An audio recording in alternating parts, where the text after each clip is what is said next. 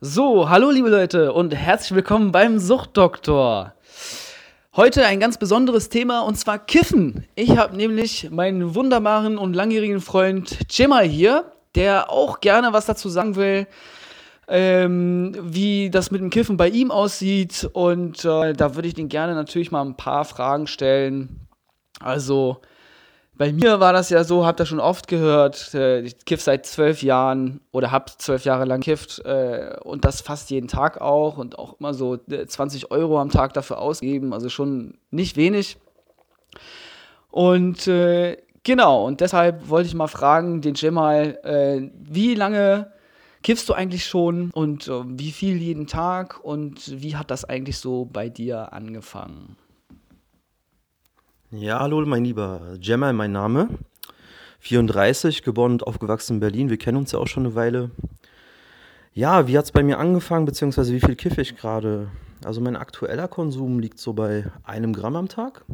Wow. Das ist re relativ stabil. Es gibt auch mal Tage, wo es ein bisschen weniger ist. Das kommt drauf an, auf so meinen ähm, Arbeitsalltag, sage ich mal, oder wie ich so meine Freizeit auch gestalte. Aber unter einem ähm, Gramm ist es nicht so, nicht so häufig. Also das ist schon meistens ungefähr ein Gramm. Manchmal auch ein bisschen mehr am Wochenende. Ja, wie das halt so ist. Ein Zehner, oder? Ein Gramm ist ungefähr ein Zehner in Berlin, ja, genau. Das ist so der Straßenkurs hier, würde ich sagen. Ja. Genau. Ähm, worauf soll ich jetzt genau. Wie lange lang kiffst du jetzt insgesamt schon? Also, ich bin jetzt 34 und habe mit 18 angefangen. Wow. In meinem Kiffergehirn rechne ich das jetzt mal zusammen, ganz langsam. ja, das, das sind dann 16 Jahre. Ja, krass, 16 Jahre. Ja, das, das, das kommt nicht leicht über die Lippen, muss ich sagen. Also, ja, ja, ja. wie du merkst, ich verhaspel mich auch gerade ein bisschen. Also, okay, 16 Jahre bei dir, 12 waren es bei mir und ich hatte bei mir ausgerechnet, in den 12 Jahren habe ich 48.000 Euro für Kiffen ausgegeben. Ich, ich, glaube, wir wollen gar nicht wissen, äh, wie viel du dann quasi gekifft hast. Ne? Also, du musst das jetzt auch nicht ausrechnen. Äh, das wird auf jeden Fall da drüber liegen, würde ich sagen. Naja, ich hatte ja auch ein paar Pausen, so wie wir alle.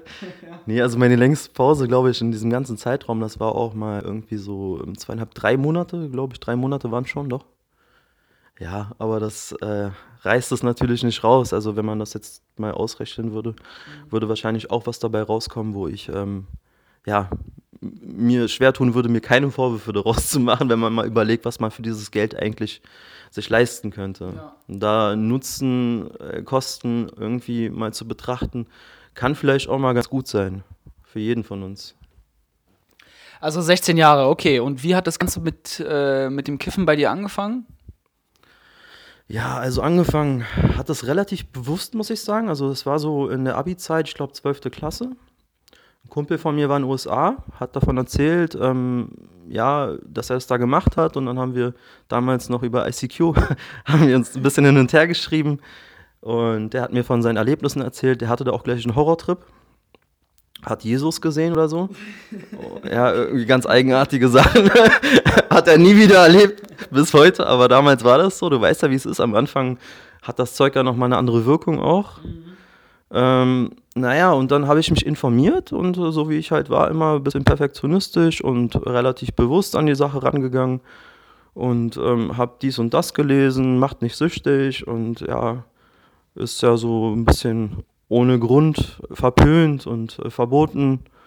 Ja, und was ist eigentlich mit dem Alkohol im Vergleich zu anderen Drogen? Und ja, dann, ähm, nachdem ich halt meine Erfahrungen mit Alkohol schon gemacht hatte in dem Alter, die habe ich mit mit 15, 16 so die ersten gemacht. Ähm, habe ich mich mit äh, so Ende 17, Anfang 18 dann an das Gras rangetraut.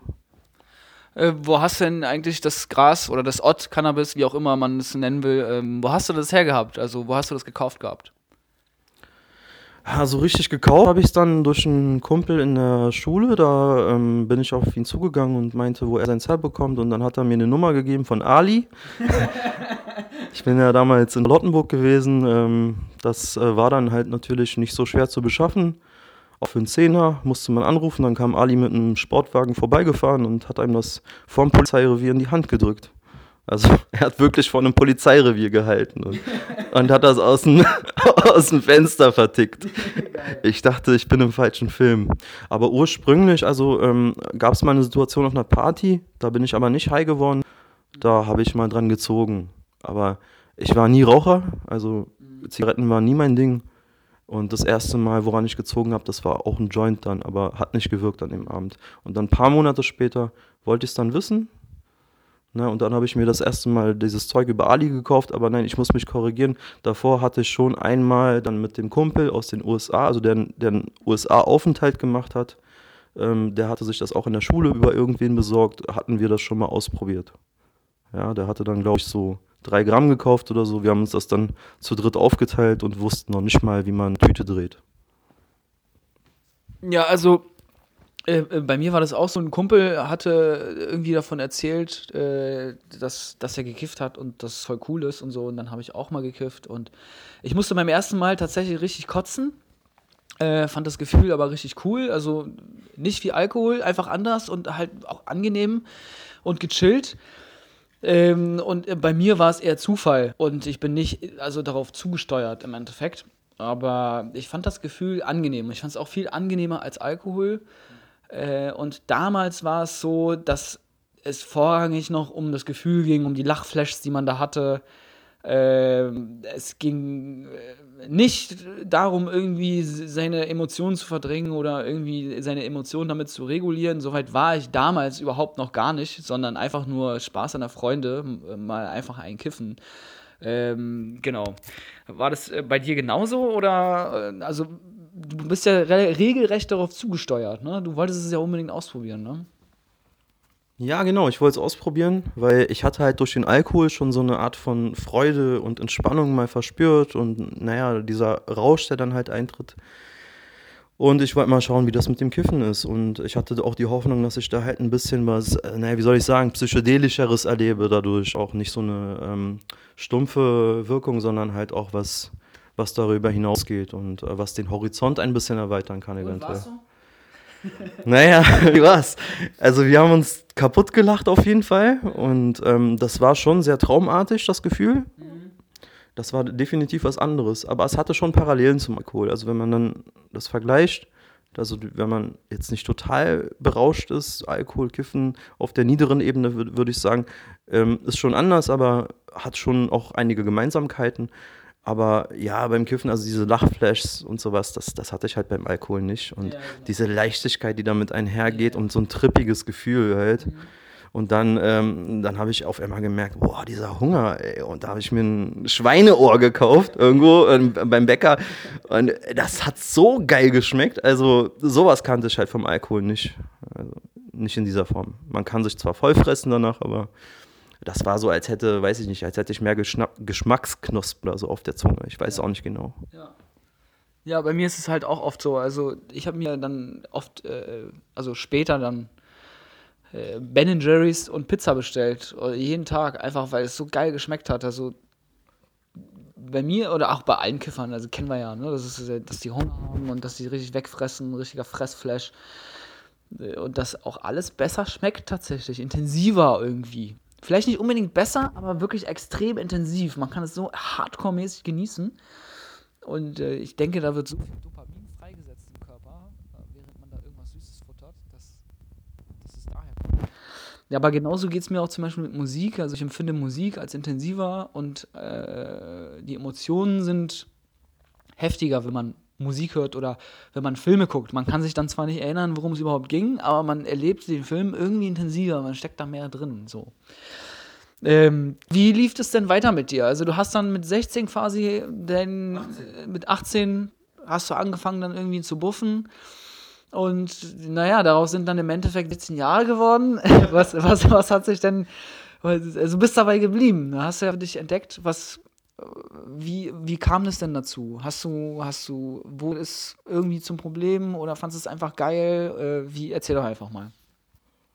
Also die ersten Male war das natürlich total freiwillig alles noch und ähm, ja, war halt Freude am Rausch. Das war auch am Anfang nur am Wochenende. Mhm. Also da war ich ganz, ganz strikt. Ähm, Freitag, Samstag, vielleicht auch mal nur Freitag am Anfang.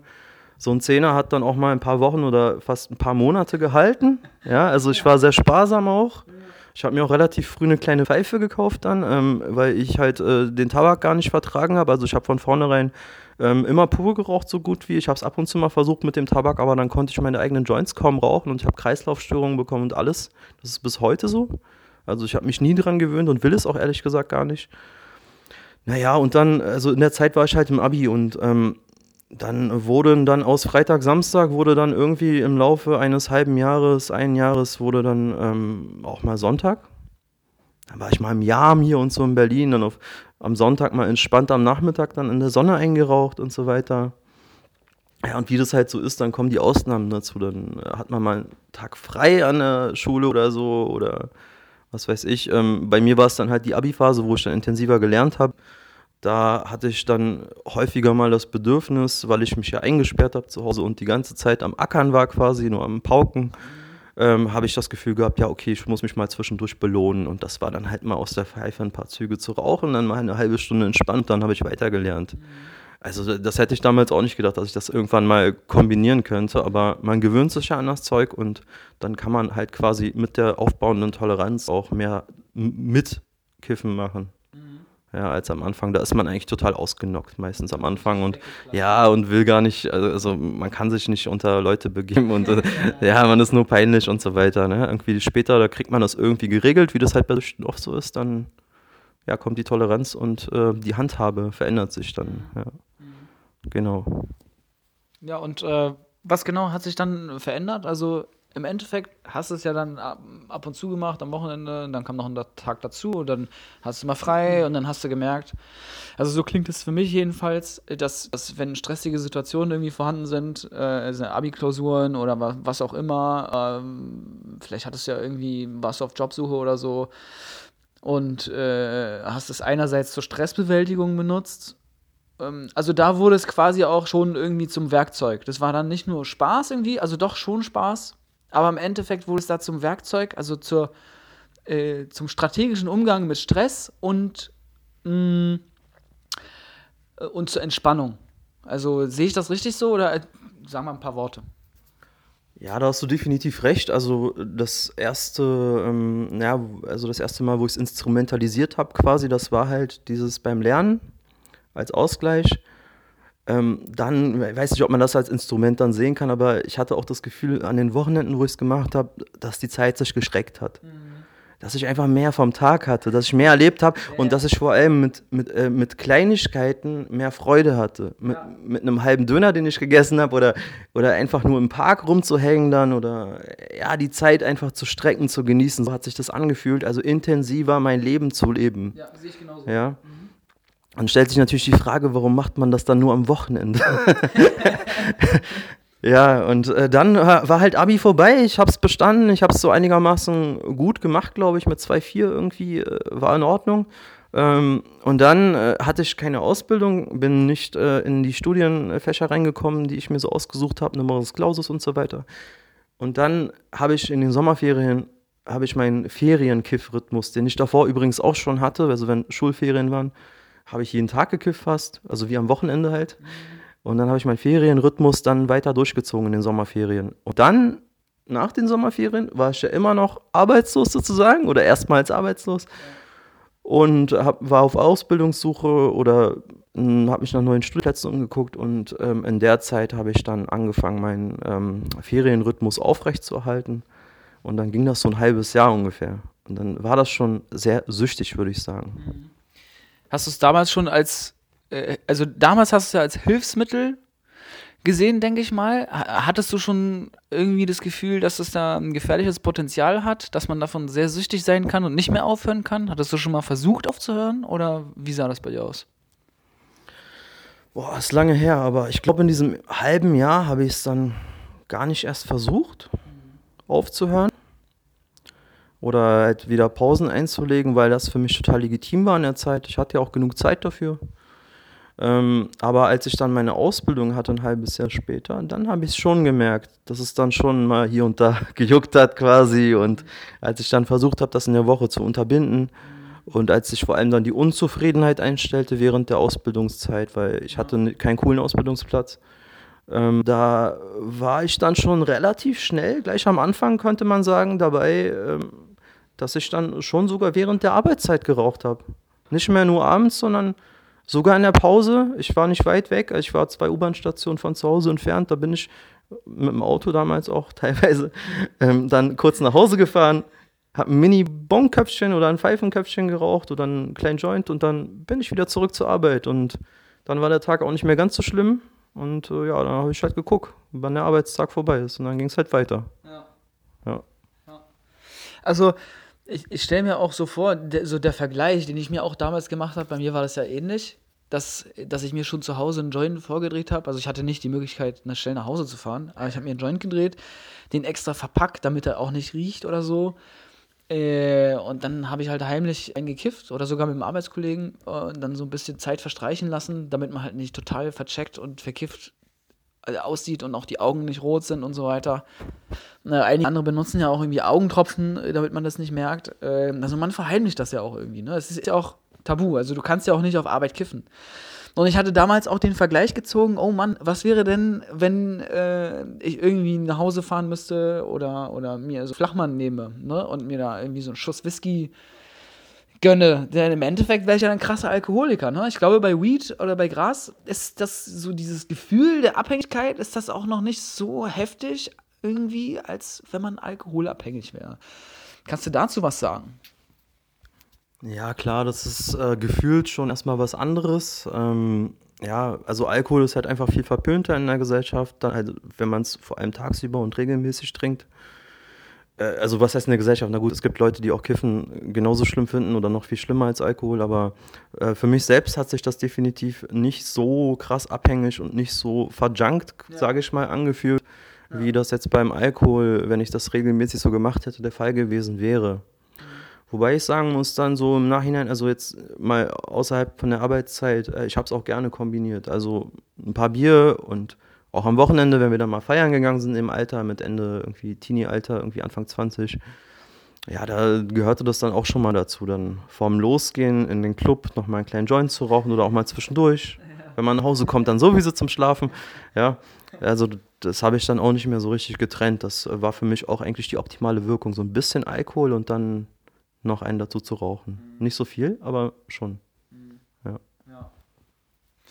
Ja, also bei mir war das auch so und auch bei vielen anderen, die ich kenne, dass man, also am Anfang konnte man vielleicht nicht so kombinieren, weil man dann eventuell nur kotzen muss oder so, aber äh, dann, wenn man schon wirklich sehr dran gewöhnt ist und jeden Tag kifft, dann kifft man halt jeden Tag und dann kommt das Bierchen dazu und dann geht man feiern und zwischendurch nochmal ein Johnny und dann auf dem Nachhauseweg sowieso und äh, vom Schlafen gehen sowieso, also das hat sich so eingepegelt. Das nimmt so, es wird am Anfang zu so einer Art Hobby und auch als Hobby wahrgenommen, aber es wird, oder mir ging es jedenfalls die ersten Jahre so, dass ich das nicht als, als äh, Droge oder als Gefahr gesehen habe, sondern es entspannt mich halt. Es war eine gute Sache, die mir geholfen hat im Endeffekt.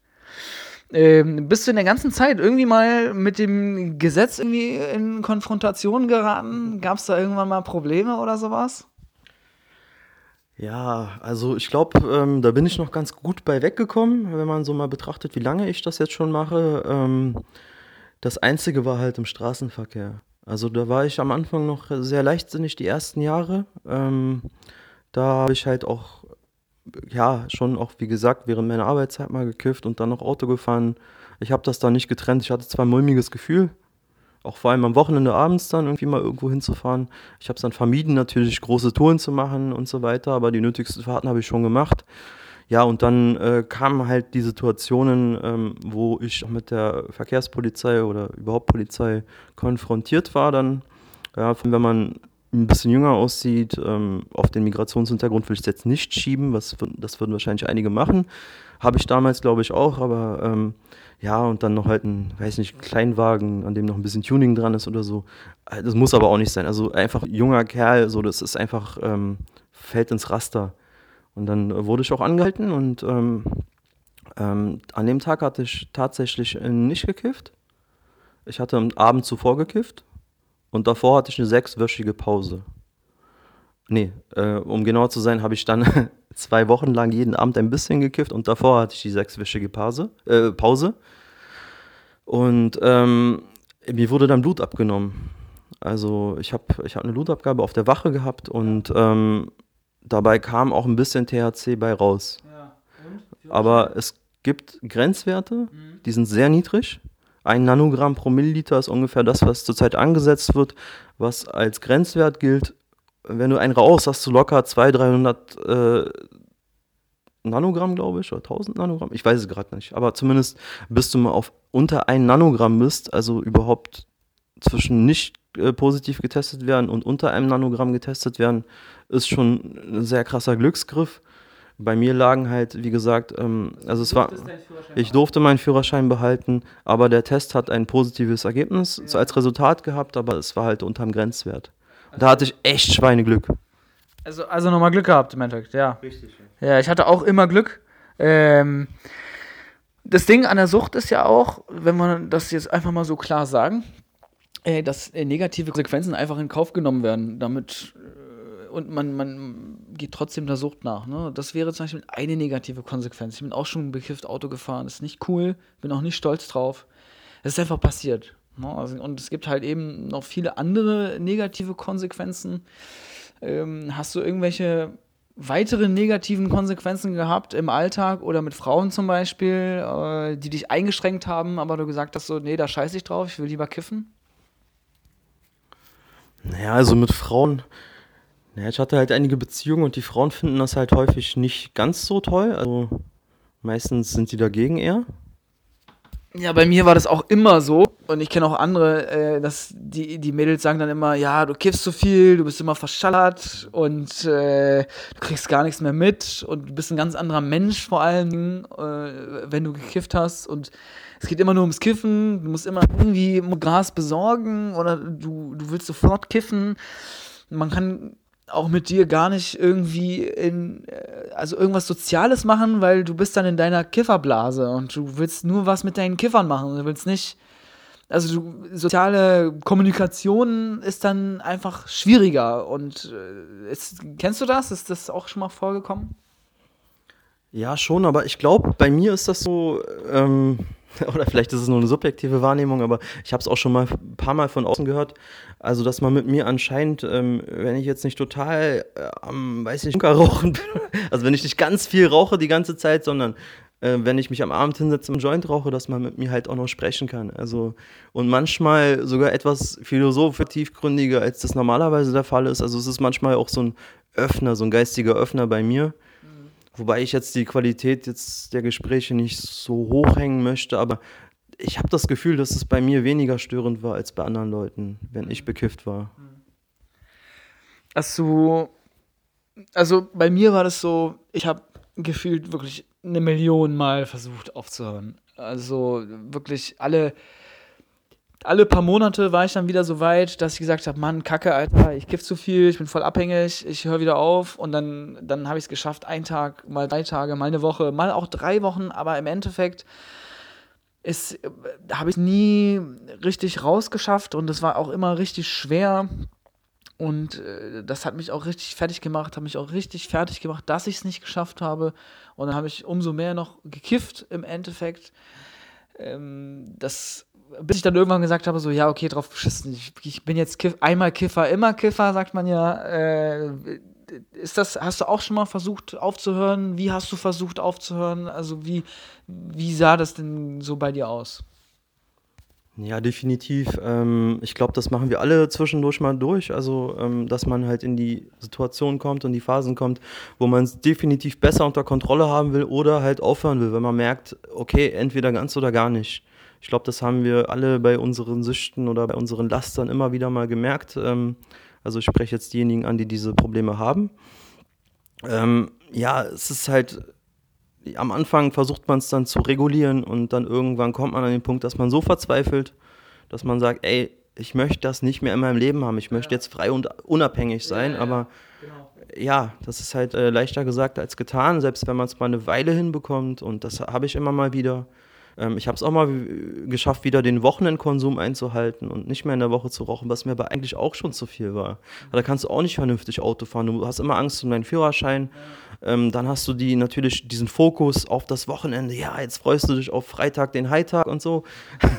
und dann, ja, dann dreht sich natürlich auch darum. Ja, und dann holst du nach, was du in der Woche nicht geraucht hast. Und das ist, das ist auch keine Lösung. Und dann kommt man natürlich an den Punkt, dass man ganz aufhören möchte. Und das habe ich auch schon gehabt. Habe ich manchmal auch vereinzelt ähm, alleine ganz gut hinbekommen. Aber ich war halt auch schon an dem Punkt, ähm, bei mir ging es dann halt auch mit Mitte 20 mit ein äh, bisschen psychischen Problemen los. Äh, ich habe hab ja auch keine einfache Kindheit gehabt. Also ich habe ja auch bei dir in deinem Podcast schon gehört, dass du da auch auf Traumata und so weiter eingegangen bist und auf die Kindheit, auf die Vergangenheit, was das auch, ähm, naja, mit dazu beitragen kann, sage ich mal. Meinst du, das macht alles Sinn mit den Traumata und mit diesen äh, negativen Erfahrungen in der Kindheit, in der Jugend, dass das eine, eine starke Auswirkung hat auf dein Erwachsenenleben? Ja, natürlich, weil du hast ja quasi dadurch schon eine Negativdisposition. Also du hast äh, quasi eine kleine Behinderung schon mhm. mitbekommen in deiner Kindheit und das versuchst du irgendwie auszugleichen. Ja. Und bei manchen Leuten, das weiß ich nicht, die, die, die steigern sich an andere Sachen rein und zocken oder was weiß ich. Bei mir war es halt nie so, also bei mir war es als Kind so, aber später war, hat es für mich keinen Sinn ergeben. Kiffen war auch viel sozialer für mich und äh, hat auch meine Gedanken in andere Bahnen gebracht und ich ja, ich habe das auch ein bisschen als manchmal sogar als Heilmittel empfunden, halt für meine Seele und für meine Psyche und um meine Gedanken mal neu zu betrachten. Ja, aber definitiv, also mit den Traumata und mit, mit negativen Prägungen, da hast du völlig recht, das bringt einen eher auf die Suchtschiene. Ja. Ganz, ganz klar. Ja. also ich sage ja auch immer, dass die, diese die Erlebnisse, die man hat, das sind halt eben heftige emotionale prägnante Momente, Situationen in deinem Leben, die etwas mit dir machen.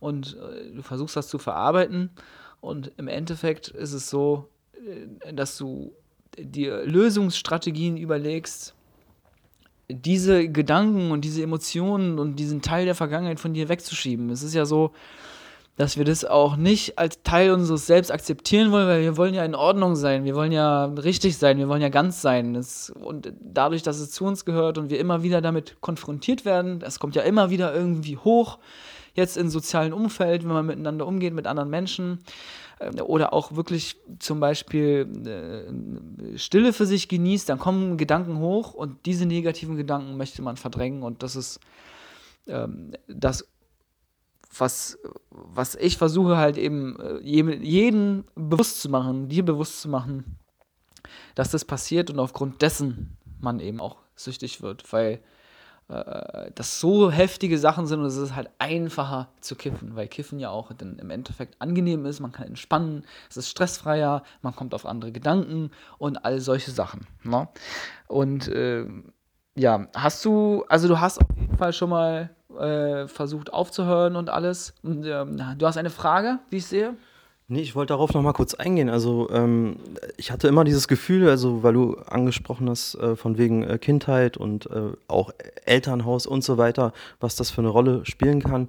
Ähm, also das hat mir halt ein wohliges Gefühl gegeben. Es hat mir so ein in Watte gepacktes Gefühl gegeben, ja. ein Gefühl von Geborgenheit und ja. ähm, ja, also um es mal kurz zu machen, so ich hatte auch ähm, einen gewalttätigen Vater als Kind und äh, also nicht gegenüber mir, aber meiner Mutter gegenüber. Ich kann mich sehr gut daran erinnern noch, obwohl das sehr weit zurückliegt. Äh, das waren die ersten Lebensjahre, die ich hatte. Dann äh, hatte ich einen Stiefvater oder hab noch, ähm, der halt auch sehr streng war, der mich eingeengt hat und, und viel Erwartungsdruck auch vom Elternhaus her. Und ähm, irgendwie hat mir das Kiffen halt immer dieses Gefühl von Freiheit dann gegeben, dass ich mal wieder zu mir gekommen bin, in meine Mitte, dass ich ein bisschen rausgekommen bin aus diesem ganzen ja, Käfig, in dem ich mich auch befunden habe. Und ähm, deswegen, also diese Sachen spielen definitiv eine Rolle bei der Suchtentwicklung. Ja, ich habe das auch immer so empfunden, dieses in Watte gepackt zu sein. Und ich habe auch oft schon oft gesagt, dass es äh, für mich damals auf jeden Fall ein Seelenheil war, um das mal so auszudrücken. Es war so, wenn ich gekifft habe, dann habe ich mich einfach wohlgefühlt. Ich habe mich vorher unwohl gefühlt, ich habe mich ohne Kiffen unwohl gefühlt, aber als ich angefangen habe zu kiffen, dann habe ich mich immer wohl gefühlt. Wie du schon sagst, als wenn man sicher wäre, geborgen, äh, äh, solche Sachen. Also rückblickend. Vorher habe ich das nie gecheckt. Ich habe darüber auch gar nicht nachgedacht. Ich habe einfach gekifft und habe gemerkt, so, ah, das tut mir gut. Ich habe gar nicht gemerkt, wie abhängig ich wurde. Und dann, als ich versucht hatte aufzuhören, hat es nicht funktioniert. Ich war gefangen. Und, äh, und, und, und es hat mir aber trotzdem dann eben was gegeben. Oder aufgrund dessen äh, hat es mir was gegeben. Ne? Ich habe mich frei gefühlt, wie du schon sagst, und, und, und äh, wohlgefühlt. Ich habe mich auch gefühlt, als wenn ich irgendwie besser mit dem Leben klarkomme, wenn ich kiffe, als wenn ich halt nicht kiffe, weil dann, dann äh, habe ich Probleme mit anderen und dann noch die Eltern und der Vater und dies und das und das war immer voll belastend so, ne? Ja, und wenn ich gekifft habe, dann war gar nichts belastend. Ja. Ne, nichts ist ein Problem. Ne? Du kiffst halt, alles ist top, ne? Also ich denke mal auch hier, viele Leute sagen auch, wenn irgendwie ein Land Krieg hat, sollen die alle mal einkiffen und dann gibt es keinen Krieg mehr, ne? Ähm, ja, wie stehst du denn zu der Frage oder zu dem Thema Therapie? Äh, bringt es was, wenn man süchtig ist? Ähm, beziehungsweise sollte, sollte man das machen oder, oder hast du mal eine Therapie gehabt? Was, was hat es mit dir gemacht? Und äh, erzähl doch mal dazu ein paar Worte. Ja, gut, dass du fragst, weil darauf wollte ich gerade eingehen. ja. Nee, weil du ja gefragt hast, auch von wegen Aufhören und so weiter. Äh, wie gesagt, ich habe es ja auch mehrmals schon auf ähm, eigene Faust versucht und ähm, ja, und dann kam halt mit Mitte 20 kam die Depression und so weiter das erste Mal, ähm, psychische Belastung und da habe ich meine erste Therapie gemacht, Verhaltenstherapie.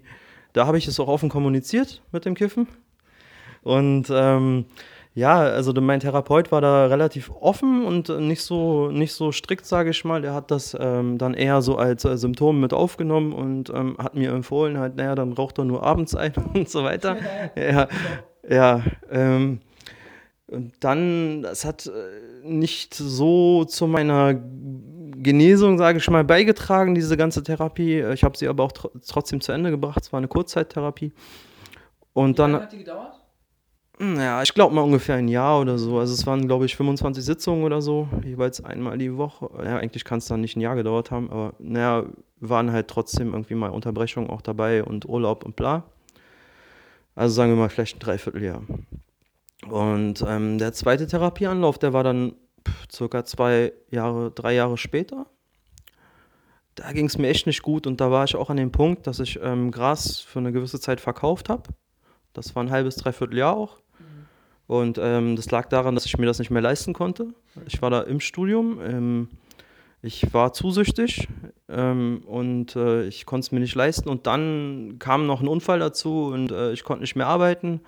Und dann war ganz klar, okay, jetzt muss das halt auf diesem Wege gehen. Ja. Ein bisschen verkaufen, Eigenbedarf äh, halt irgendwie kompensieren dadurch, äh, finanzieren. Ähm, ja, also ich kenne ja viele, die, die angefangen haben zu kiffen und haben die richtig viel gekifft.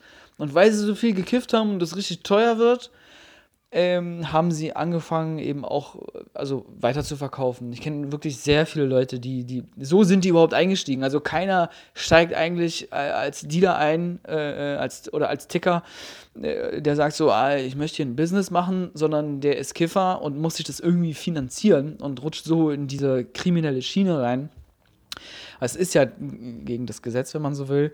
Würdest du sagen, dass, also im Endeffekt trifft es ja dann auch auf dich zu. Du musstest dir auch deinen Konsum finanzieren. Äh, würdest du sagen, das trifft auf viele Leute zu oder wie ist das? Also, wenn ich mir mein Umfeld mal anschaue, also ich glaube, na, ich wollte es gerade runterspielen, aber wenn ich mir es doch genauer mal anschaue, hatten immer mal wieder Leute damit zu tun, dass sie dann, also die für die lang, Zeitkiffer, die schon seit vielen Jahren dabei sind, dass sie an den Punkt gekommen sind, dass sie halt selber mitverkauft haben, dass sie für Freunde mitgekauft haben, dann halt verteilt haben, dann zwackt man sich ein bisschen was ab und so weiter. So geht es ja dann quasi schon los. Und bei mir war das erste Mal auch quasi in dieser ersten Phase nach dem Abi, doch, da habe ich auch schon ein bisschen mehr geholt. Ja, das war damals nicht viel. Das waren zwischen 30 und 50 Euro und dann für so Fünfer abgepackt. ja, aber halt natürlich zum etwas schlechteren Kurs. Da war mein Eigenbedarf dann zur Hälfte oder komplett für den Tag schon mal ähm, ja, gedeckt irgendwie. Und äh, so ging es los. Und das, die zweite Phase war dann halt schon etwas, ähm, ja, sage ich mal, hat mehr eingebracht dann ähm, kurz vor meiner zweiten Therapie mit Mitte 20 dann ähm, in der zweiten Hälfte der 20er. Genau. Und da da habe ich dann halt schon ein bisschen mehr. Und dann war es auch später so, dass ich, dass, dass ich auch was eingenommen habe. Also das war dann wie, als hätte ich einen Minijob oder sowas. Ja, also so 400, 500 Euro kam da schon mal dann rein im Monat noch zusätzlich ja. zu meinem eigenen ähm, Konsum, der dann auch bei ein bis drei Gramm am Tag lag, äh, eher bei zwei, drei Gramm am Tag. Und ähm, kann man sich ja ausrechnen, ist locker ein 20er am Tag gewesen, wenn nicht ein 30er. Und äh, ja, das äh, kam dann nochmal oben drauf. Also habe ich sogar mit meinem Konsum und dem Verkauf noch Geld verdient. Ja. ja.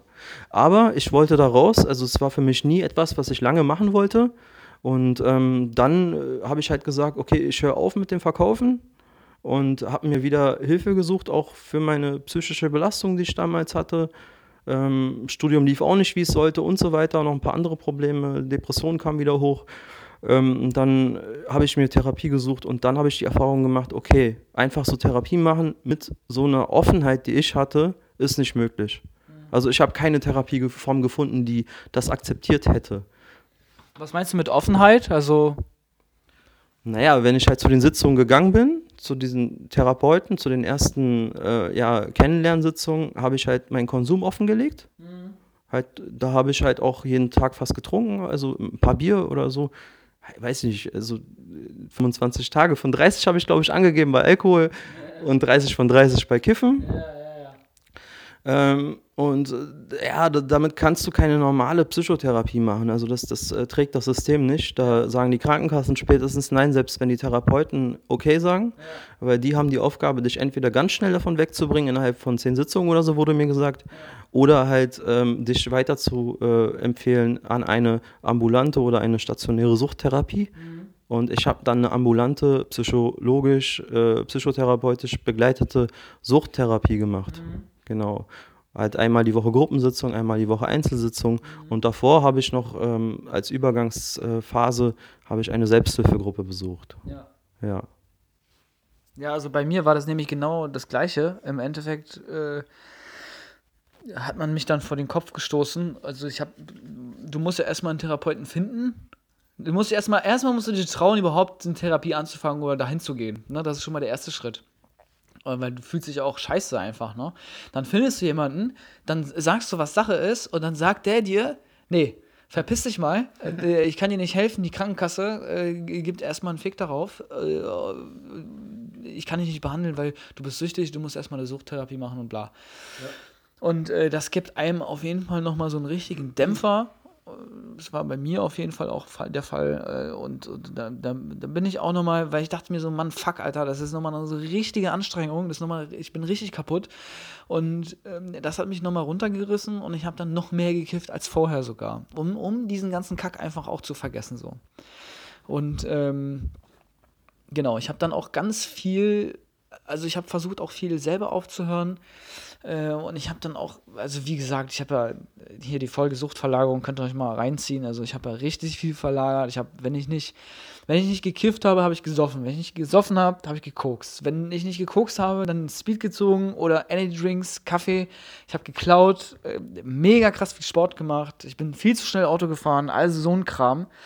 Und alles Mögliche an Drogen ausprobiert. Äh, Hauptsache um irgendwie vom Kiffen wegzukommen und dachte so, okay, das ist die Lösung, aber war es nicht. Im Endeffekt bin ich immer wieder als Kreislauf äh, da zurückgekommen und ähm, genau, also, äh, also du hast auf jeden Fall irgendwie diese Therapie und Gruppensitzung gemacht und hast du auch versucht, äh, beziehungsweise als du die Therapie dann gemacht hast, hast du da weitergekifft oder hast du dir auch ähm, andere Süchte gesucht, um das irgendwie, ja, um irgendwie damit klarzukommen?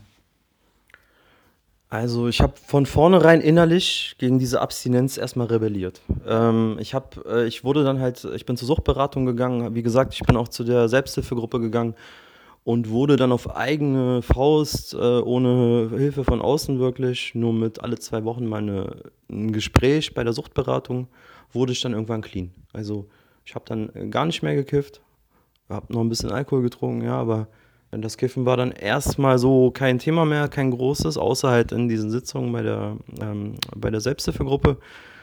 Und ähm, habe dann quasi, nachdem ich dann endlich die Therapie starten konnte, ich hatte mein Datum schon, dachte ich mir jetzt noch mal kurz, jetzt noch mal ein Wochenende noch mal durchrauchen. Ja. Quasi bin dann in die erste Therapiesitzung in der Suchttherapie rein mit der Ansage, ja, ich habe quasi gerade einen Rückfall gehabt, was für mich aber kein Rückfall war, sondern bewusst wieder noch mal das letzte Mal quasi Würdest du rückblickend sagen, dass du äh, dir deshalb nochmal das Wochenende richtig kiffen gegeben hast, weil diese Therapie irgendwie eine Angst oder Stress bei dir verursacht hat? Oder, oder kannst du überhaupt irgendwas dazu sagen?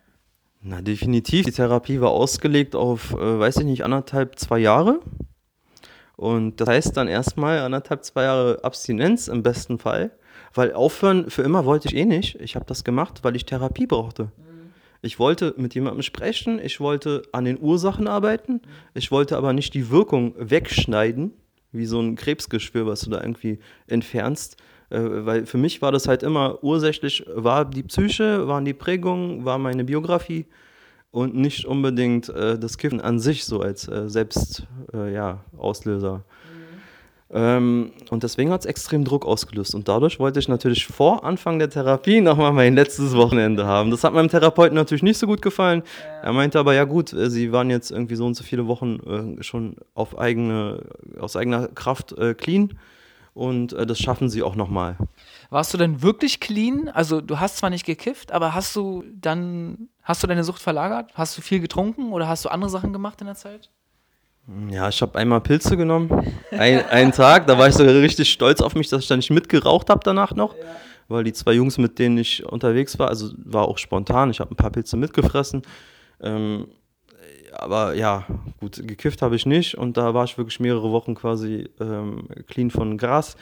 Alkohol, okay, habe ich natürlich ähm, als Kompensation auch so ein bisschen verwendet. Ich sage natürlich, aber gut, kann man auch anders machen. Ja aber ich fand das schon immer erleichternd und es hat mir nicht so das Gefühl gegeben von wegen, ich bin jetzt irgendwie groß, äh, ja, ich habe es dadurch ersetzt oder so, sondern ich habe ja meinen inneren Stress, den ich vielleicht hatte oder dieses Belohnungssystem, was dann geschrien hat, ja, komm, gönn dir mal irgendwas, mhm. habe ich damit halt zufriedengestellt. Und das war jetzt auch nicht immer exzessiv, also ich lag jetzt nicht immer besoffen in der Ecke oder hatte Filmriss oder so, sondern habe halt ein paar Bier oder ein paar Cocktails getrunken und ja, war für mich immer noch besser, als jeden Tag zu kiffen, in dem Ausmaß, wie ich es davor getan habe. Ja, bei mir war das auch so. Also ich habe auch, äh, ich habe mit einem Bierchen angefangen, ne, und dann wurden es zwei und dann drei und es hat sich dann so eingepegelt auf drei Bierchen. Es wurde auch manchmal kam nur ein Whisky dazu oder so, aber es war nie so, dass ich total besoffen in der Ecke lag ich fand, dass, wenn ich einen richtig fetten Joint geraucht habe, dann war ich schon mehr verschallert, als wenn ich irgendwie drei Bierchen getrunken habe. Also das kann man nicht so eins zu eins vergleichen. Äh, dennoch war es bei mir so, dass, also rückblickend natürlich, dass ich das halt als Suchtverlagerung genutzt habe. Und das dann, das kann oder das ging äh, so einige Wochen vielleicht gut, aber es äh, erfolgte danach immer irgendwie ein Rückfall oder eine Steigerung. Also in Bierchen und Whisky oder Bierchen und ein bisschen Koks und Bierchen und ein bisschen Pilze und, äh, und sowas in der Art. Äh, aber mal ähm, nochmal auf die Therapie zu sprechen kommen. Findest du, die Therapie hat dir was gebracht? War die sinnvoll? Oder würdest du sagen, Therapie ist einfach nur scheiße, beziehungsweise äh, sollte die Krankenkasse da mehr als einen Termin die Woche klar machen? Oder findest du das so in Ordnung? Naja, wie gesagt, ich hatte ja einmal Gruppentherapie und einmal eine Einzelsitzung. Und als ich wirklich in Krisenzeiten war, haben wir auch mal zwei Einzelsitzungen in der Woche gemacht. Die hatten halt ein Pensum hm. über die gesamte Zeit. Insgesamt hat es mir definitiv was gebracht. Es hat mir für mein Selbstwertgefühl einiges gebracht. Es hat mir gebracht, äh, Themen aufzuarbeiten und so weiter. Für mich persönlich ja. Von außen betrachtet, wenn ich jetzt Leuten erzähle, wie diese Therapie verlief, dann könnten die große Kritik daran hegen und sagen, ey, so, du hast ja verkackt. So. ja. ja. Weil ähm, es, hat dir trotzdem was gebracht. Es hat mir definitiv was gebracht, weil ich habe das bekommen, was ich brauchte. Ich habe meine Gespräche gehabt, ich habe meine Themen gehabt über mein Elternhaus, meine Familie. Ich habe sogar meiner Mutter gegenüber das erste Mal am Ende der Therapie dann auch gestanden, dass ich rauche mhm. oder dass ich gekifft habe. Ja, also Gut, die weiß bis heute nicht, dass ich wieder angefangen habe, aber zumindest, dass ich dieses Thema mal in diesem Rahmen auspacken konnte. Die kam dann einmal dahin und dann haben, haben wir darüber gesprochen, aber ich habe es ihr vorher schon gesagt. Also das war schon ein großes Ding und ich habe davor auch mehrmals davon geträumt und ja, dass sie es halt erfährt oder dass ich es ihr sage und das war für mich schon ein großer Schritt. Und durch meine Abstinenzphasen, also ich hatte ja einige Rückfälle während der Therapie, Ja. Äh, manche auch relativ bewusst, würde ich sagen. Ähm, aber ich habe immer mal wieder jetzt dann dazwischen Phasen gehabt von mehreren Wochen, Monaten. Halt, äh, also auch mal, wie gesagt, drei Monate war, glaube ich, das höchste, komplett ohne Rückfall. Und die Rückfälle waren meistens kurz, nur ein paar Tage. Ähm, ich habe immer wieder das Gefühl gehabt, okay, ich habe die Kontrolle wieder. Ich habe einen gewisses, gewissen Grad an Kontrolle wiedererlangt, den ich davor die Jahre nicht hatte. Und ich habe naja, ich habe nicht geraucht, ich habe nicht so viel Alkohol getrunken, also äh, war halt schon, war halt schon ein großer Unterschied im Vergleich zu davor. Und ähm, ich würde sagen, ich profitiere davon heute immer noch. Also, ähm, weil ich schon auch mal punktuell aufhören kann oder auch mal ein paar Tage dann eine Pause einlege. Und das ging davor echt nicht gut. Also ist schon ein Unterschied. Ähm, wie hast du dich dann gefühlt oder wie fühlst du dich, wenn du nicht kiffen kannst oder nicht kiffen willst? Also sagen wir mal, also was geht innerlich in dir vor? Wie fühlst du dich? Ist da so eine irgendwie Anspannung? Bist du aggressiv oder du weißt, worauf ich hinaus will? Ne? Ja, also das letzte Mal habe ich es erlebt im Urlaub mit meiner Mutter. Da habe ich mich auch gleich, glaube ich, am ersten oder zweiten Tag, wo ich da war, in der Türkei, ähm, halt ohne Gras. Da habe ich mich gleich erstmal richtig gefetzt. Also ich bin anscheinend reizbarer. Ich bin schneller irgendwie aus der Fassung zu bringen. Die ersten Tage kommen diese Dinge vor. Wenn man weiß, dass sie kommen, dann kann man sich so ein bisschen drauf einstellen, kann irgendwie damit umgehen oder sich gegebenenfalls auch entschuldigen. Ähm, ja, aber es macht natürlich was mit mir. Na, nach außen hin ist es gar nicht so sichtbar. Also ich bin jetzt nicht die ganze Zeit mega am Schwitzen. Ich schwitze eh recht schnell. Das passiert dann nachts ähm, äh, in den ersten Tagen auch verstärkt. Aber insgesamt ähm, merkt man mir jetzt nicht an, dass ich auf Entzug wäre oder sowas. Vor allem halt, ich habe halt dieses äh, ja, Selbstbewusstsein, will ich es gar nicht nennen, aber schon irgendwo diese Sicherheit, die ich aus diesen vielen Malen aufhören und wieder anfangen habe. So, ich habe keinen großen Respekt mal davor. Also ich weiß, dass ich manchmal voll in die Sucht reinrutsche, aber ich komme da halt auch irgendwie wieder vorübergehend raus und das gibt ein Gefühl von ein bisschen Sicherheit, ein bisschen Selbstkontrolle. Ja. Ja. Hast du, äh, also wenn du nicht kiffst, hast du da äh, Schlafprobleme? Mir geht es immer so, ich kann echt übertrieben nicht pennen und bin mega groggy und äh, auch total aggressiv und alles. Ne? Aber was sind so noch andere Side-Effects? Vielleicht kennst du ja welche? Ja, Schlafprobleme ist eh so ein Thema bei mir. Also das ist auch ein äh, Faktor wahrscheinlich, der mich auch zum Kiffen hingetrieben hat. Also, dass ich dann besser schlafen konnte. Ja, ich habe auch Schlafprobleme dann, aber auch nicht mehr so stark wie früher. Und vor allem ähm, jetzt höre ich meistens auf oder pausiere, wenn ich in einer guten Phase bin. Ich probiere es gar nicht erst, wenn ich schlecht drauf bin, wenn es mir schlecht geht. Weil ich weiß, da bin ich abhängig. Da habe ich diese Krücke nötig. Ja, ja. Ja, aber wenn es mir besser geht, dann schaffe ich es auch irgendwie so. Es kann auch mal sein, dass ich in den ersten Tagen mal eine Schlaftablette nehme oder so.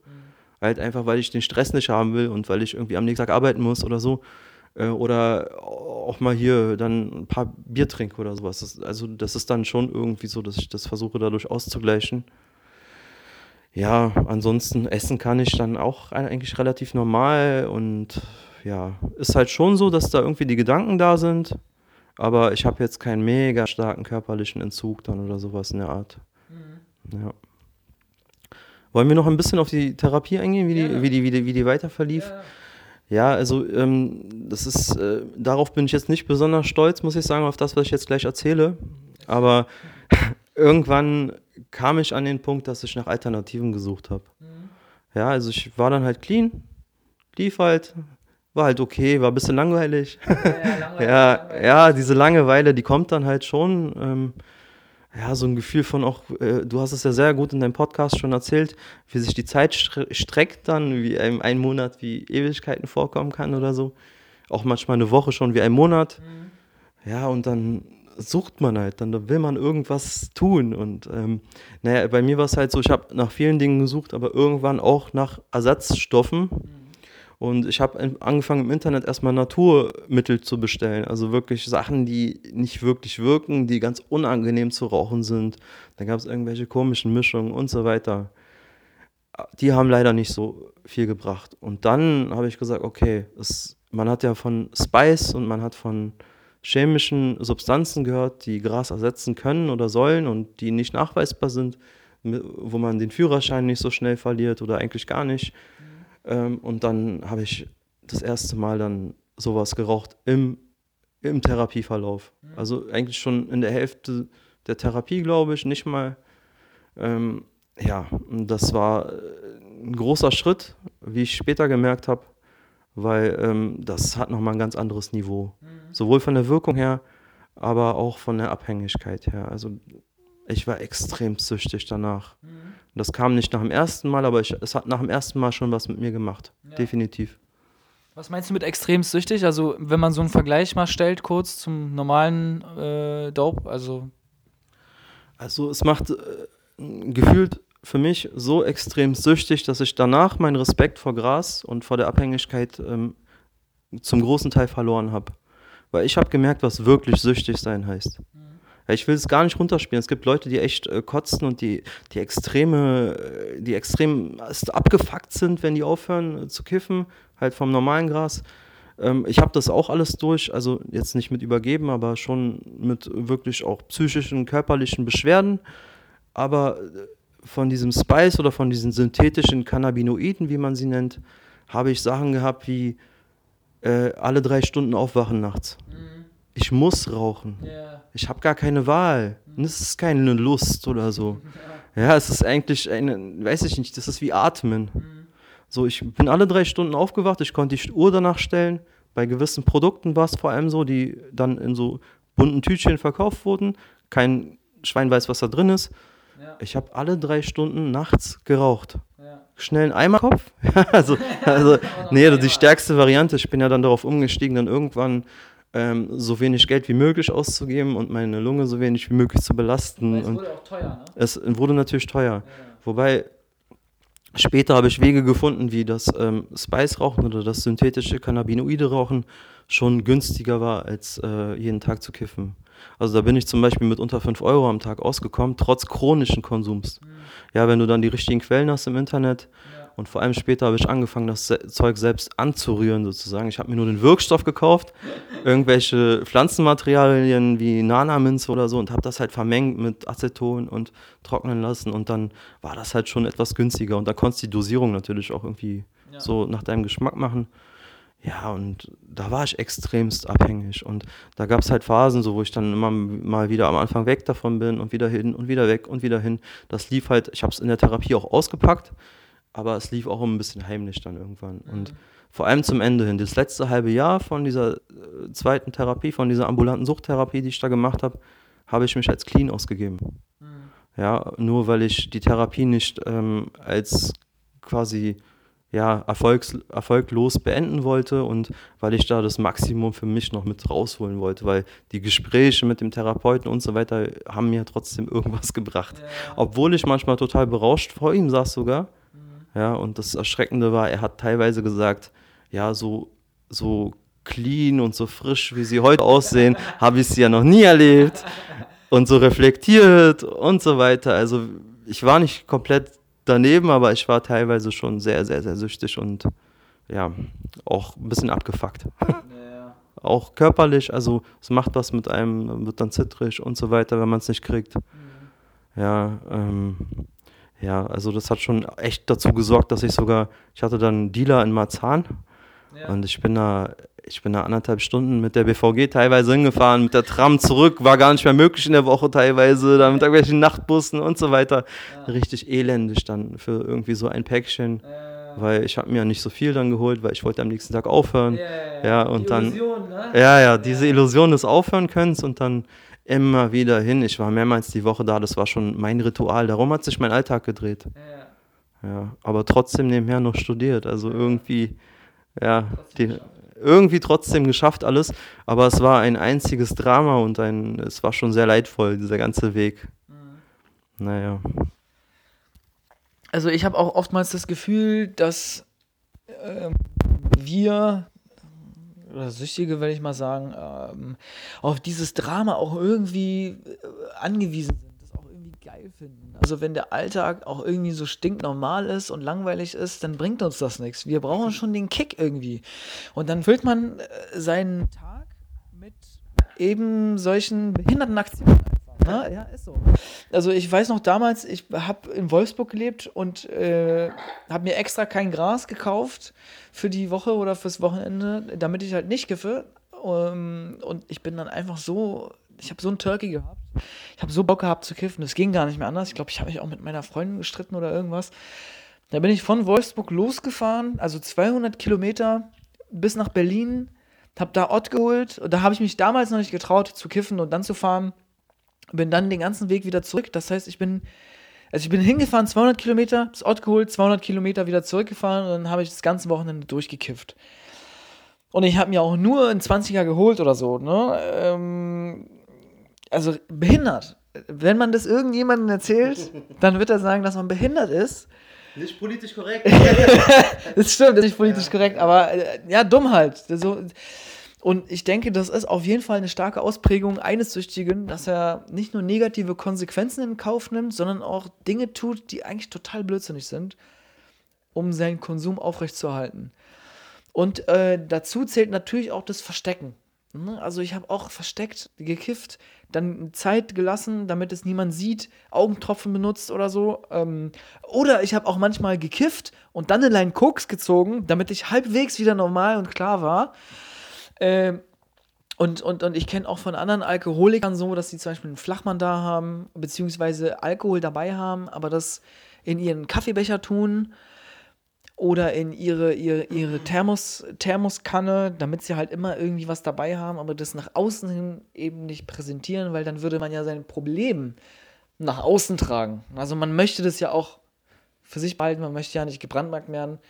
Und man fühlt sich dann auch nur wohl, so ging es mir jedenfalls, zwischen anderen Kiffern. Und ich habe meinen Freundeskreis jahrelang quasi in diese Richtung hin optimiert. Also ich habe Leute, die nicht gekifft haben, immer weiter ausgegrenzt, unbewusst damals. Und habe immer mehr Kiff in mein Leben hineingezogen. Ich habe nur noch Zeit mit den Leuten verbracht. Äh, War das bei dir auch so oder? Ja, ich glaube, das kennen wir alle. Also in den ersten Jahren war es bei mir auch so. Ähm, aber mich hat es irgendwann total genervt. Also ich wollte nicht mehr nur so ein Umfeld haben und ähm, ich fand es auch sehr stumpf teilweise, wie die Leute drauf waren und wie man Zeit verbracht hat. Also ich habe immer so einen gewissen Anspruch gehabt. Also das ist aber vielleicht so ein eigenes Ding von mir. Und ehrlich gesagt, das war auch ein Faktor, ähm, der dazu beigetragen hat, dass ich dieses synthetische Cannabinoide-Rauchen, dieses Spice-Rauchen halt hochgehalten habe dann, weil das habe nur ich gemacht. Keiner in meiner Umgebung hat mitgeraucht so gut wie es. gab schon ein paar Mal so, dass, dass da jemand mitgezogen hat. Teilweise haben die danach total abgekackt oder ich musste sogar mal einen Krankenwagen rufen. Also einer meiner besten Freunde ist fast in meinen Armen gestorben. Also ich würde auch wirklich davon abraten, dieses Zeug zu konsumieren. Und vor allem so unbewusst und ähm, naja, es kann kleine Mengen schon dazu führen, dass du Herzversagen hast oder andere Anfälle, epileptische, sonst was und äh, danach wirklich äh, ja, krank oder tot bist.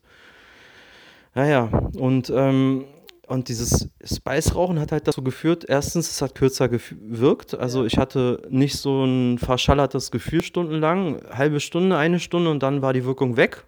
Deswegen muss man auch nachlegen. So sind ja Chemos. Also Chemos wirken schneller, wirken stärker im Allgemeinen. Aber nicht so lange. Nicht so lang und machen halt viel doller süchtig, weil das Gehirn wird geflutet. Ja. Ja, durch dieses chemische Fluten, schnelle Fluten.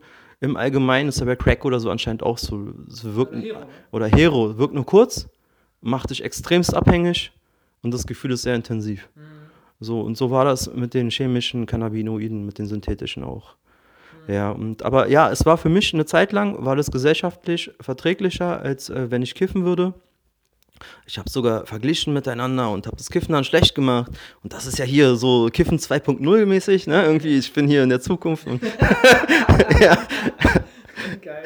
Naja, also man kann sich das ja auch halt alles. gewesen, es ist ja quasi auch legal oder halb legal gewesen. Also man konnte mich nicht als Konsumenten dafür belangen, man konnte mich nicht im Straßenverkehr dafür belangen. Ich hatte auch mal eine Verkehrskontrolle, da hatte ich morgens um neun noch einen geraucht, so nach dem Aufwachen normal. Und bin am Nachmittag gefahren. Ähm, da habe ich tatsächlich mal ein paar Stunden nicht gemacht dazwischen. Und ähm, dann hatte ich eine Verkehrskontrolle, hat natürlich gesagt, ich habe nicht konsumiert. Die haben darauf bestanden, dass ich äh, Urin abgebe. Und ja, der Test war negativ. Und ja, sowas gibt einem natürlich so ein Gefühl von, ja, yeah, ich kann das halt irgendwie in meinen Alltag integrieren.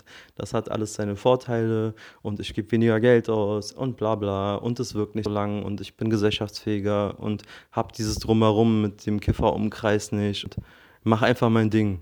Ja.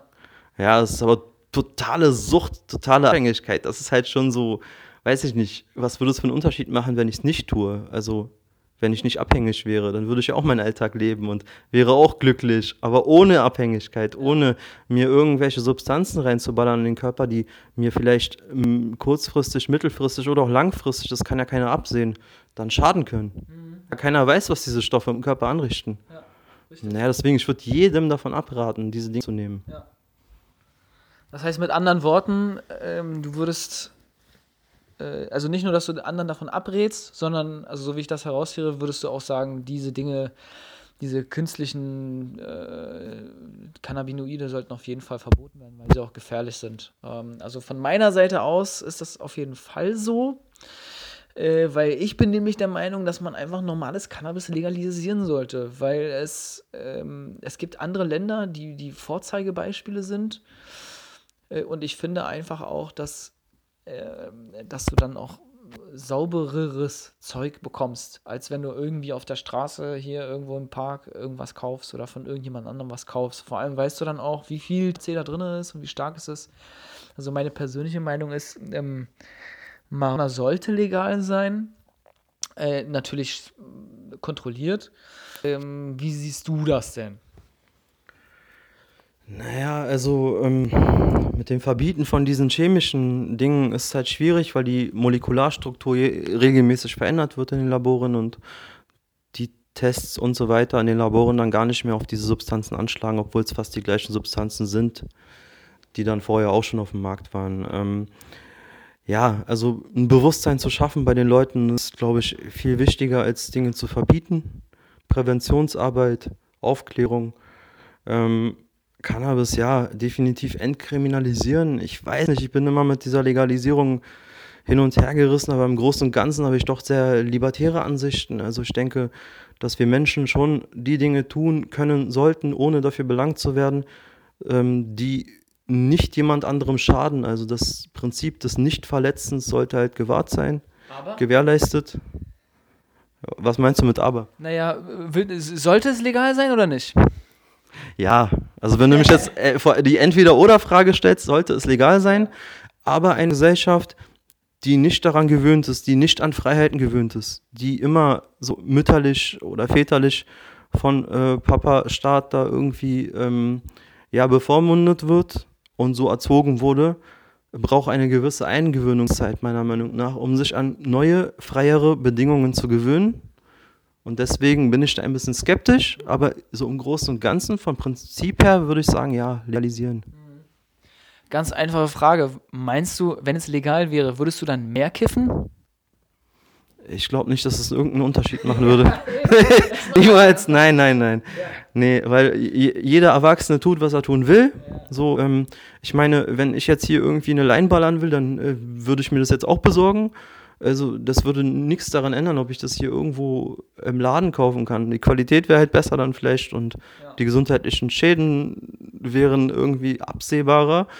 Ähm, ja, das würde halt jedem eigentlich eher zugutekommen. Aber ja, wie gesagt, ich weiß es halt nicht. Es kann auch ein Kult drum entstehen, es kann auch Touris anziehen, es kann auch einen Effekt haben von wegen, ja, hier gibt es überall Coffeeshops. Es kann ja nicht so schlimm sein. Mhm. So, da gehört halt ein Bewusstsein, eine Bewusstheit zu und die muss ähm, ja, nicht anerzogen werden, aber die muss, die muss sich jeder Mensch bilden und dafür müssen die Rahmenbedingungen da sein. Ja. Also von heute auf morgen legalisieren, na, das, das ist schwierig, das ist schwierig, ja. Ja, genau, also es ist auf jeden Fall eine Problematik, die einfach nicht so entschieden werden kann, sondern man muss darüber diskutieren, um da eine Lösung zu finden. Das, äh, man kann nicht einfach sagen, okay, es soll legal sein, bam, sondern es müssen die, die richtigen Rahmenbedingungen dafür vorhanden sein. Sonst wird es nicht funktionieren. Sonst, sonst kann weiß Gott was passieren. Ne? Aber ich denke einfach, viele Länder machen das schon irgendwie positiv vor. Ähm, ja. Ich hätte dann noch quasi eine abschließende Frage, ja. äh, wenn du erlaubst. Und zwar Wenn du jetzt zurückblickst, irgendwie jetzt 16 Jahre zurück, ähm, was würdest du ändern? Beziehungsweise würdest du überhaupt anfangen zu kiffen, wenn du wüsstest, dass du dich in eine 16 Jahre warst, ne? Wenn du wüsstest, dass du jetzt 16 Jahre kiffen würdest und du dann auch tatsächlich abhängig sein würdest.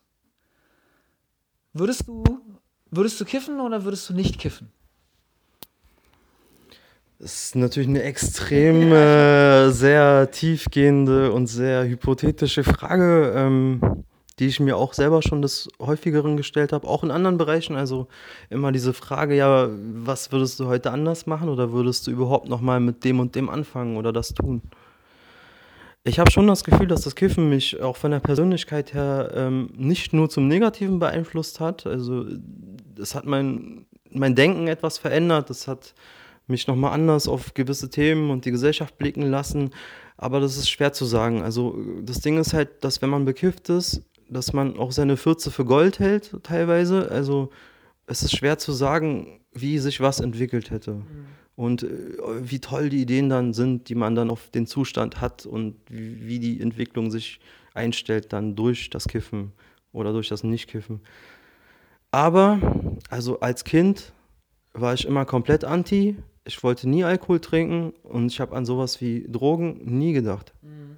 Also, dass das mal eine Rolle in meinem Leben spielen würde. Mhm. Ich habe mich immer als sehr starke Persönlichkeit wahrgenommen und könnte es mir aussuchen, dann würde ich mich für die Freiheit entscheiden. Mhm. Ich würde vermutlich sagen, dass ich mit all diesen Dingen, weder Alkohol noch Cannabis noch andere Sachen, irgendetwas zu tun haben möchte. Und äh, ja, Punkt. Mhm. Freiheit ist alles. ja, also äh, mir ging das ähnlich, wenn ich mich zurückerinnere, war das auch so, dass ich einige der Jugend gesehen habe, die gekifft haben. Und das waren so richtige verpeilte Kiffköppe, hat man damals gesagt. Und ich erinnere mich noch sehr genau daran, dass ich immer gesagt habe, so, oh, so will ich niemals sein. Ich möchte nicht vercheckt sein und ich will nicht ständig verschlafen und nicht wissen, welcher Tag ist und, und sowieso. Ähm, so, das ist das Bild, was ich ja von außen hatte an diese Leute, die gekifft haben. Und ich wollte niemals so sein. Ich habe auch, war richtig streng, habe gesagt, ich werde niemals kiffen, kiffen ist scheiße. Und dann habe ich es aber mal ausprobiert und es hat mir halt eben, dann habe ich die innerliche Erfahrung gemacht, was es mit dir macht, innerlich, vom Gefühl her, vom Körpergefühl her, von den Gedanken her. Und, und das hat mir dann gefallen. Das hat mir sogar besser gefallen als Alkohol. Und wenn ähm, mir jemand die Frage stellen würde, dann würde ich ähnlich antworten. Ähm, ich würde, ich würde antworten, dass ich mir zu dem Zeitpunkt die äh, gewünscht hätte, eine Bewusstheit zu haben, ähm, die also die, die nicht nur erklärt, was es mit ihr macht, sondern welche Funktionen es überhaupt erfüllt. Also dass es dahingehend ähm, benutzt wird oder ich habe es dahingehend benutzt, um meine Emotionen zu regulieren und meine Erinnerungen zu verdrängen und mit Stress umzugehen. Also im Endeffekt habe ich in meiner Jugend nicht gelernt, wie ein normaler Mensch mit, mit diesen Problemen umzugehen, sondern ich habe gelernt, alles klar, ich kiff einfach ein und dann, dann ist alles in Ordnung. Dann würden sich meine Probleme nicht auflösen. Aber ich kann besser mit meinen Problemen umgehen, ich kann besser mit Stress umgehen und ich kann vor allem mit dem ganzen Schrott, der einen da äh, die ganze Zeit auf einen niederprasselt, besser umgehen. Und ich würde mir wünschen, nicht gekifft zu haben, sondern andere Wege und Mittel zur Verfügung zu haben in der Vergangenheit, um, um mit solchen Sachen umzugehen. Weil im Endeffekt mache ich das ja heute rückwirkend. Ich hab, bin ja wie in einer Zeitkapsel. Also meine persönliche emotionale Entwicklung, ja gut, die ist vielleicht nicht stehen geblieben, durch das ganze Kiffen, aber sie ist auf jeden Fall stark verlangsamt.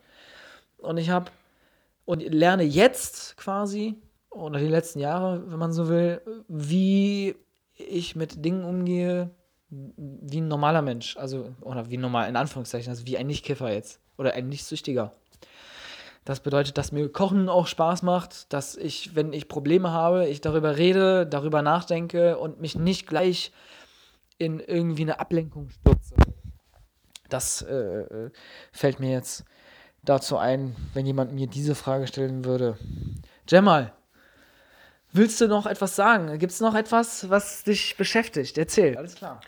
Nee, beschäftigt nicht, aber ich wollte einfach mal Danke sagen für die Arbeit, die du machst. Also ich finde ja, dass du das sehr professionell machst und ähm, ich habe mir das äh, so gut wie komplett durchgehört, alle deine Podcasts und alle Teile und ähm, hatte danach auch echt Lust auf dieses Gespräch und ähm, auch Respekt an, an dich äh, und deine Bücher. Also ähm, ich habe es nicht erwähnt, aber ich komme ja auch so ein bisschen aus dem Bereich, in dem man auch mit äh, diesen ähm, Dingen arbeitet, mit, äh, mit diesen Problemen. Also ich arbeite mit Menschen und helfe ihnen auch bei ihren Problemen. Ähm, mag man so gar nicht denken, nach dem, was ich alles erzählt habe, aber vielleicht hat mir das auch was mit auf den Weg gegeben. Und das, was du da eben geschildert hast, das sehe ich auch alles sehr, sehr ähnlich. Mhm.